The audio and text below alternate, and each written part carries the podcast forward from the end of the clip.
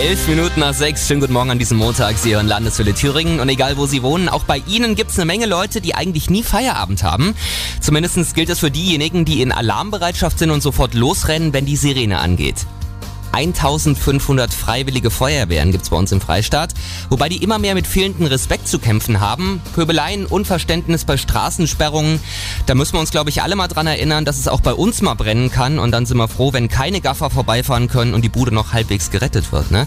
Und auf dem Land, da kann so eine Feuerwehr tatsächlich zum Dorfmittelpunkt werden, wie auch Carsten Utterroth von der Freiwilligen Feuerwehr in Weimar im Landeswelle Thüringen Interview sagt. Die halten praktisch das Gemeindeleben dort auch sehr lebendig und äh, sie treiben die Veranstaltungen wie Osterfeuer, Maibaum setzen, Martinsumzug und solche Geschichten werden dort maßgeblich von der Feuerwehr getragen. Man ist sehr auch heimatlich verbunden, auch mit, wenn es dort Feuerwehr- oder Heimatvereine gibt, das ist sehr eng beieinander. Es gibt gute Kooperation mit den Sportvereinen, also es gibt viele Parallelmitgliedschaften, die unterstützen auch den Kirmesverein oft die treiben das Dorfleben eigentlich so ein bisschen nach oben, weil sonst würde das wahrscheinlich nach und nach zum Erliegen kommen. Ich kann Ihnen sagen, so eine Feier sollten Sie mal mitmachen. Bei uns in Unterschönau ist zum Beispiel nächsten Sonntag Dorffest.